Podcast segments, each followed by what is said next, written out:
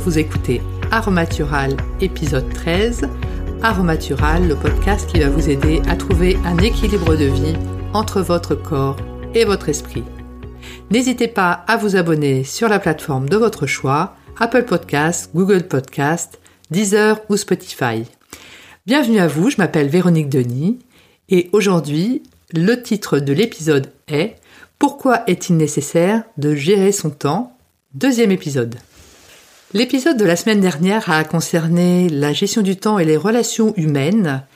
Cette semaine, nous allons davantage nous attarder sur les activités. Et j'avoue que depuis que je structure mieux mes journées, je me couche plus satisfaite de moi-même et de ce fait, euh, j'ai moins envie de grignoter et le matin, je vais savoir davantage de quoi va être composée ma journée, même si effectivement on a toujours des impondérables, mais le fait d'avoir euh, une liste le matin et de la faire finalement, de la réaliser euh, tout au long de la journée et qu'elle soit terminée le soir, donne énormément de satisfaction.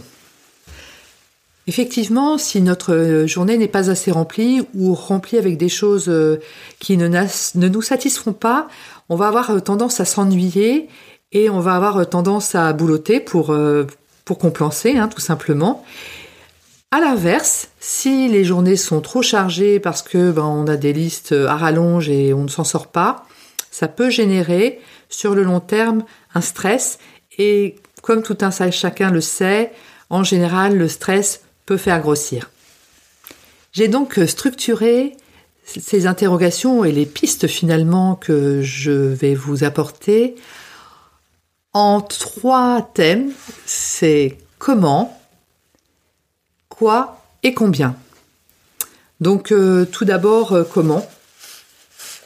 Et moi je me suis rendu compte qu'effectivement il y avait des tâches que j'avais euh, horreur de faire et que parfois certaines personnes euh, aimaient beaucoup.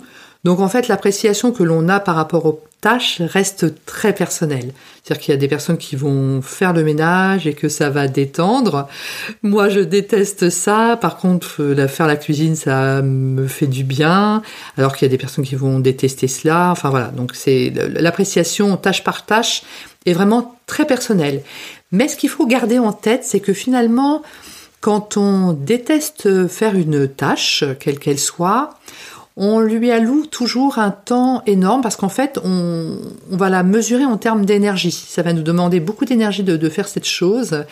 Et ce qui permet parfois de remettre l'église au milieu du village, c'est de calculer le temps. Donc moi, je mets carrément mon téléphone euh, en chrono, en chronomètre, et je mesure le temps que cette tâche euh, me demande. Et parfois, je suis, vraiment très surprise. C'est-à-dire que comme c'est quelque chose qui me demande beaucoup d'énergie, j'ai l'impression que ça me prend énormément de temps.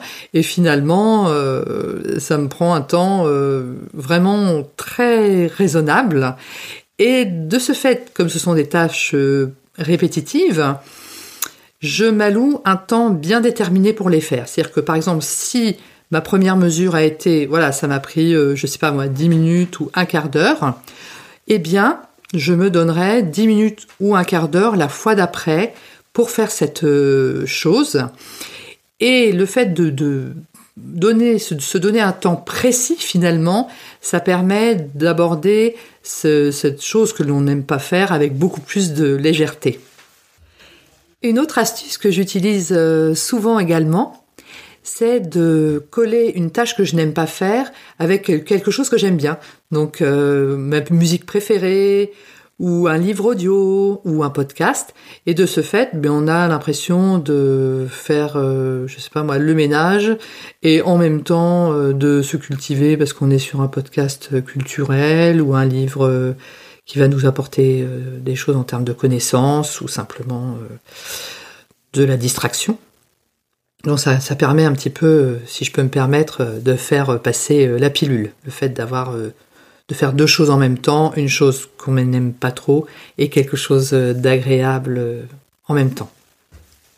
Et pour gagner du temps et également consacrer finalement ce temps supplémentaire à des choses que l'on préfère, On peut également avoir une organisation qui fasse que l'on consacre moins de temps aux tâches que l'on souhaite. Donc par exemple, si c'est faire les courses, on peut faire appel au drive ou se faire livrer. Si c'est faire euh, la cuisine, on peut chercher des recettes express où on met tout dans le dans le fait tout et tout mijote en même temps et de ce fait ça fait un repas euh, qui va être diététique, sain mais également euh, rapide. Et au niveau du ménage, ben, on a les petits robots aspirateurs, ça c'est hyper pratique, où on peut décider de faire faire également son, son ménage par quelqu'un. Donc ce sont effectivement des solutions qui vont nous faire gagner du temps et permettre de structurer euh, notre euh, journée de manière à réallouer ce temps à d'autres choses qui nous paraissent plus intéressantes. Le deuxième item que je souhaitais aborder, c'est combien? Alors combien, ça peut concerner les listes que l'on se donne le matin de toutes les choses à faire dans la journée. Et ça peut également concerner des plages horaires, le temps Comment va-t-on gérer notre temps? Alors, tout d'abord, les listes. Les listes que l'on se fait le matin doivent être légères, elles doivent être faisables, elles doivent être atteignables. Il ne faut pas se faire des listes à rallonge avec des plannings sur plusieurs semaines parce que ça, on n'arrive pas à les tenir, on ne peut pas, c'est impossible. Et cela peut conduire à la procrastination. Alors, il nous faut des petites listes légères avec quelques items, 3-4, pas plus. Et on sait que le soir, ce sera fait. Donc on va se coucher satisfaite ou satisfait. Et le deuxième thème que je souhaitais aborder par rapport à cela, c'est le nombre de minutes durant lesquelles nous restons concentrés. Eh bien, j'ai appris lors d'un stage de mémorisation que nous pouvons nous concentrer soit en réunion ou sur une tâche ou sur euh, un travail de, production 20 à 25 minutes. Et c'est vraiment quelque chose que j'ai découvert l'année dernière à, 53 ans et j'étais surprise parce que parfois on nous impose des, réunions à rallonge et on décroche assez rapidement. Je me trouvais pas très courageuse euh, sur ce coup-là. Et en fait, quand on sait que physiologiquement, intellectuellement, psychologiquement, euh, l'humain finalement se consacre pleinement à une tâche pendant 20 à 25 minutes, eh bien ça change la vie. Pourquoi? Parce qu'en fait, déjà, il existe des applis qui permettent de gérer cela. Donc, bien évidemment, quand on est en réunion, on va pas euh, mettre cette appli euh, en route. Mais par contre, quand on a un, travail à faire, soit de création personnelle, euh, ou simplement parce que notre employeur nous a demandé de réaliser un gros dossier sur plusieurs jours ou plusieurs semaines. On met cette appli en route, donc moi je mets cette appli en route, je travaille mais vraiment concentré pendant 20-25 minutes. Et les 5 minutes qui suivent, je coupe tout, je peux faire autre chose, euh, voilà, on peut aller se faire un café, on peut aller promener son chien, voilà, pendant 5 minutes euh, on a le temps. Et on revient et on se rend compte que ces 20 ou 25 minutes euh, ont été vraiment très productives.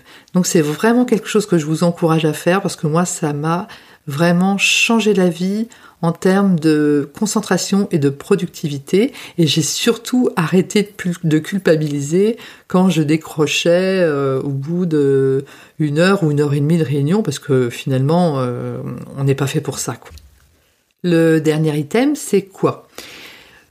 Donc, de quoi est composé euh, finalement le, temps de notre journée? Donc, on a les passages obligés, qui sont les, temps de, travail, hein, soit euh, en tant qu'entrepreneur, soit en tant qu'employé dans, une entreprise.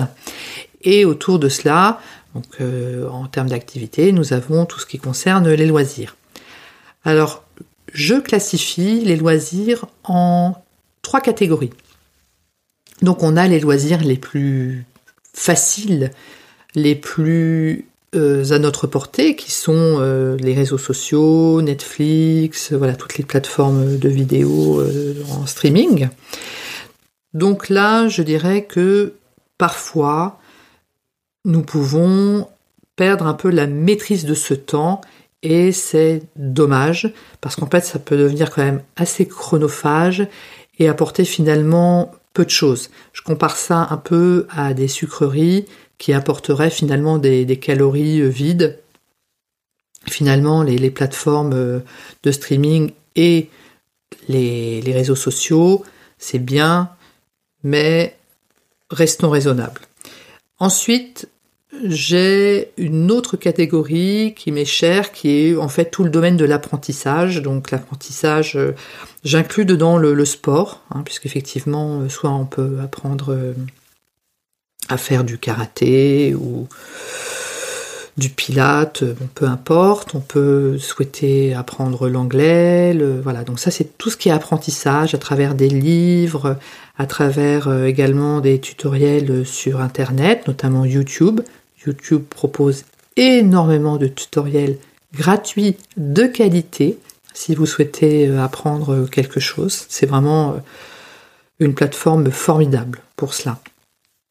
Et je classerai une troisième catégorie qui est la production.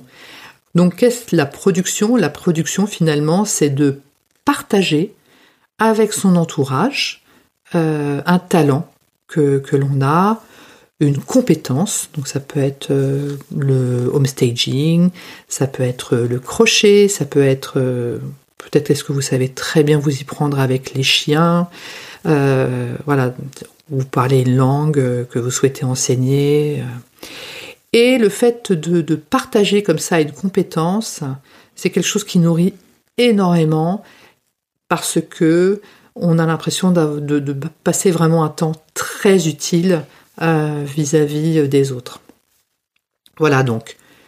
Voilà les trois types de temps euh, en termes de, loisirs, je dirais, dans lesquels je souhaite remettre un peu finalement, mesurer le temps que l'on alloue finalement à ces trois types d'activités.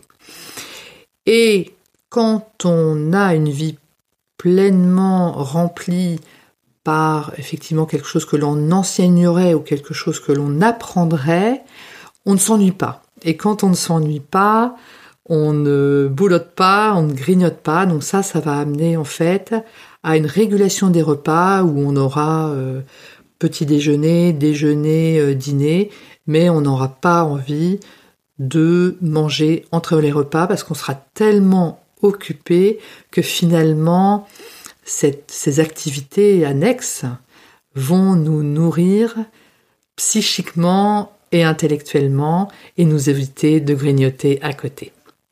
Ce podcast est à présent terminé. Je vous remercie de votre attention et je vous dis à très bientôt.